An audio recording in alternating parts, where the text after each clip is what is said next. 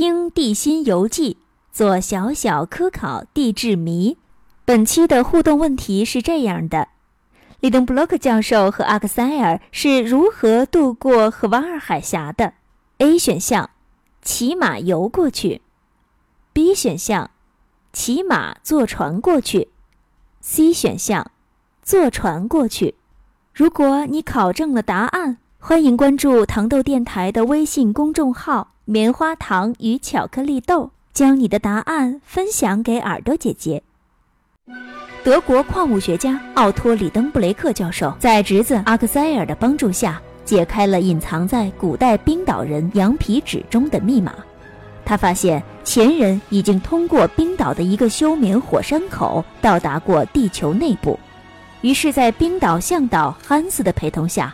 他们也进行了一次穿越地心的探险旅行。欢迎收听科幻小说《地心游记》，作者如勒·凡尔纳，演播糖豆电台耳朵。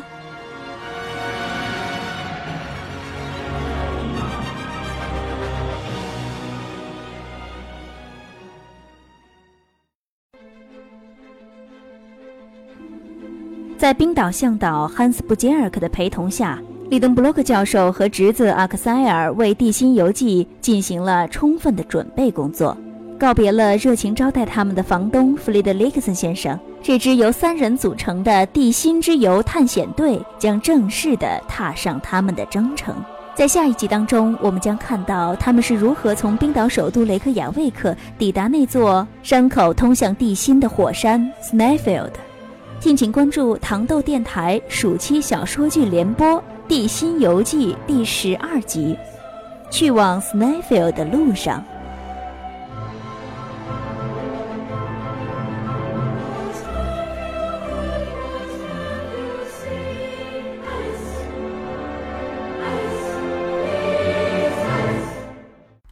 第十二集，《去往 Snæfell 的路上》。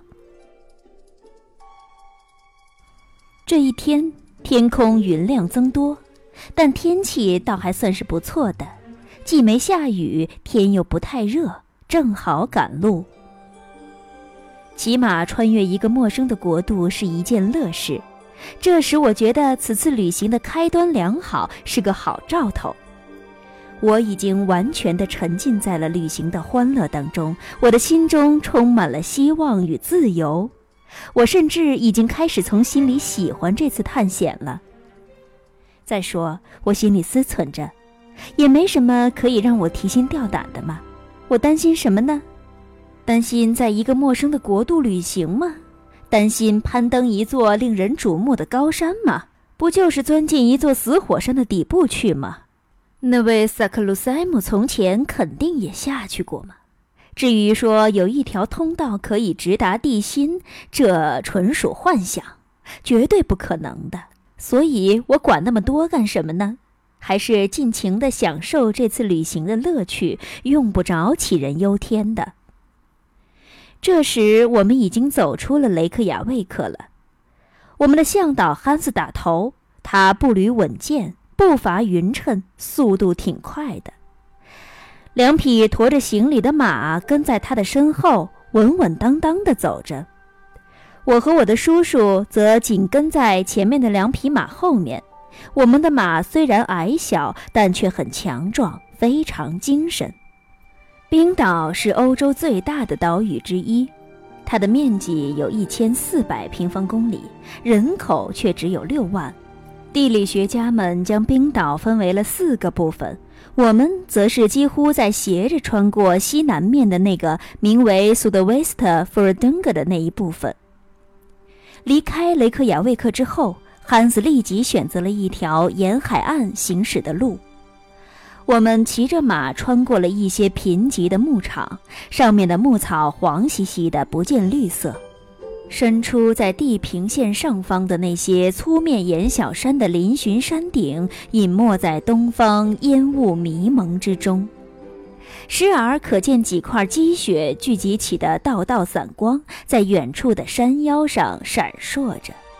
一些高耸的山峰直插灰灰的云端，然后在移动着的水汽之间闪现，犹如云海中藏着的礁石。这些绵延不断的陡峭岩石甚至穿过了牧场，伸向大海，但中间有较大的间隔，我们可以顺利的过去。另外，我们的坐骑老马识途，常常会选择合适的路径。他们的速度丝毫不见减慢。叔叔从不大声吆喝，也不扬鞭催马，根本用不着他着急。我看着叔叔骑在那匹矮马上，身材尤显高大，他的两只脚时不时的会碰着地面，犹如神话当中长着六条腿的半人半马的兽一样，真是让人觉得非常好笑。好马。真是好马，叔叔夸赞道：“你瞧，阿克塞尔，再没有什么动物比冰岛的马更聪明了。大雪、风暴、无法通行的路、岩石，还有冰川，这些全都阻挡不了他们的一往无前。他们勇敢、坚韧、驯服、镇静。”前面即使遇到河流或者峡湾，他们照样能够穿越，毫无惧色，毫不犹豫地游过去，如同两栖动物一般。我们用不着催促他们，任由他们奔驰吧。一天肯定能够走上二十五公里的。我们当然可以了，我说道。可是向导不行，他能走那么远吗？哦，我们更不用担心他了。他走起路来健步如飞的，根本不知疲倦，因为他的身子好像不怎么使劲儿啊，所以也不会觉得疲乏。再说，必要的时候，我可以把我的马让给他来骑，我毕竟也可以活动活动。不然，老这么骑着，我的身体会发麻，胳膊腿都要抽筋儿似的。胳膊倒是还可以，我的腿脚肯定得活动活动。如果你喜欢《地心游记》，你可以订阅《棉花糖与巧克力豆地心游记》的专辑。听完之后，不要忘记打赏哦，对精彩的故事以资鼓励。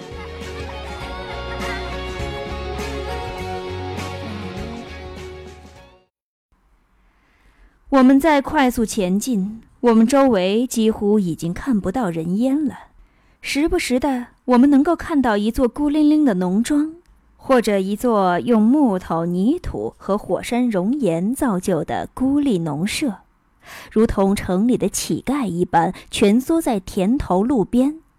他们让人看着就像是在向过往的人行乞，求得一点施舍。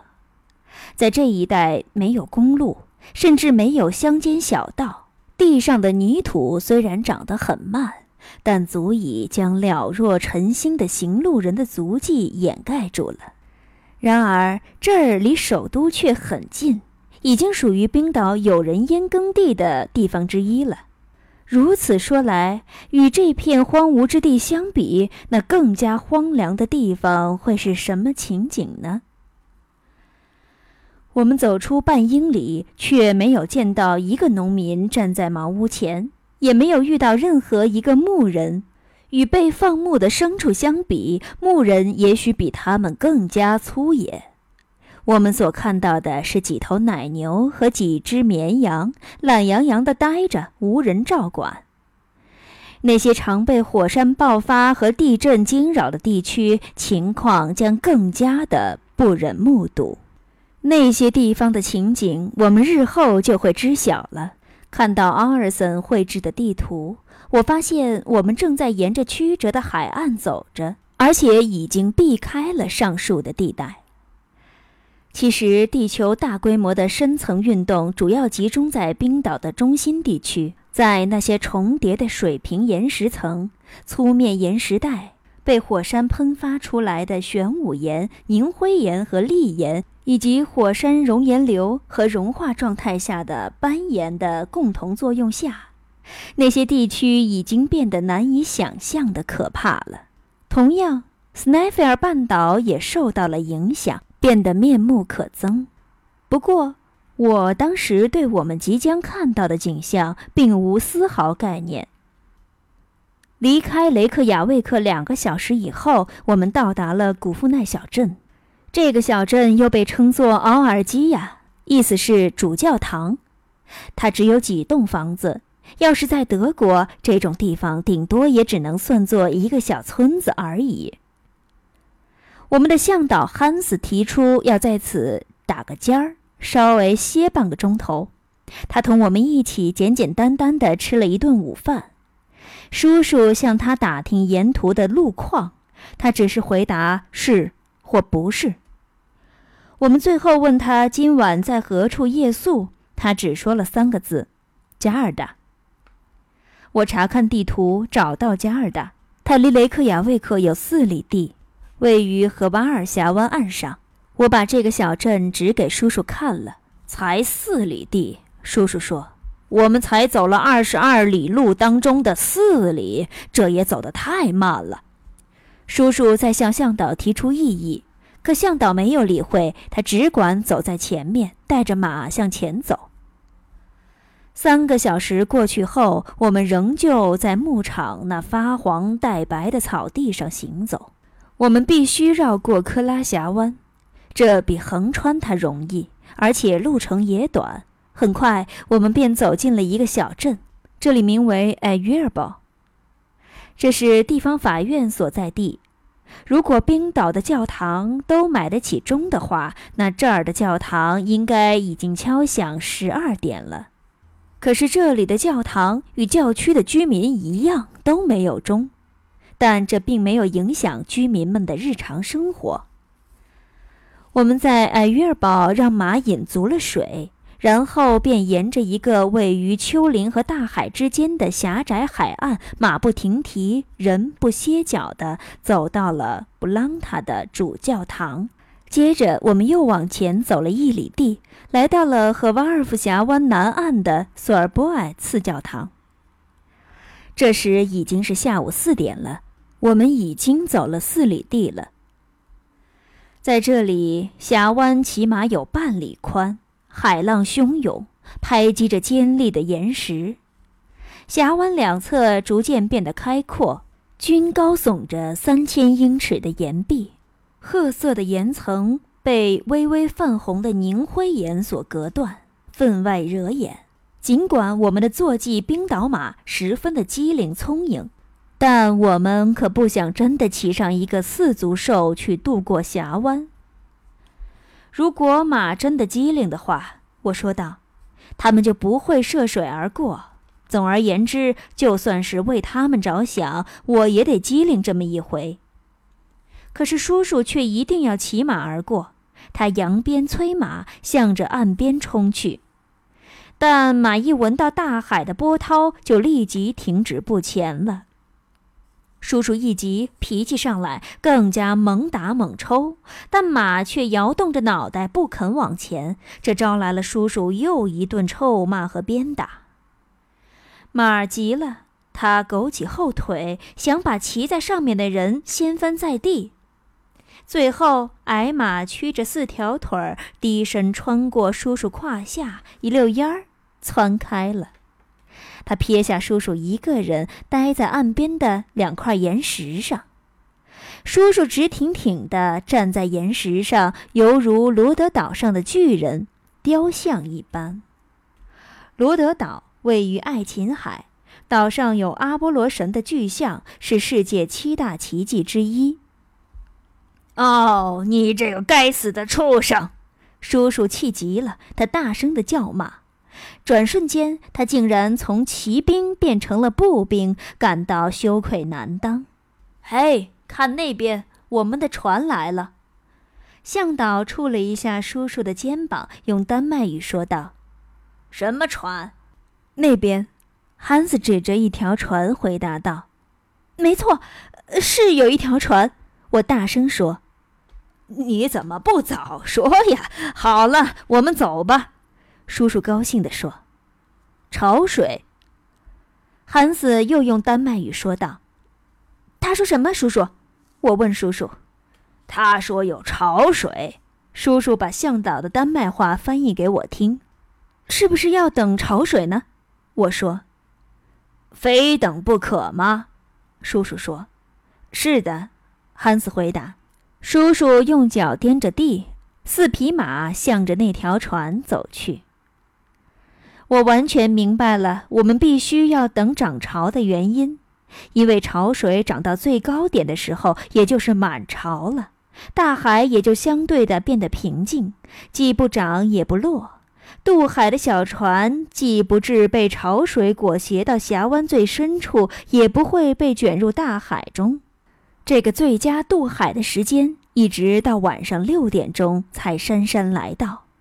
叔叔和我以及我们的向导、两名船工和四匹马，全部上了那条看上去并不十分坚固的平底船。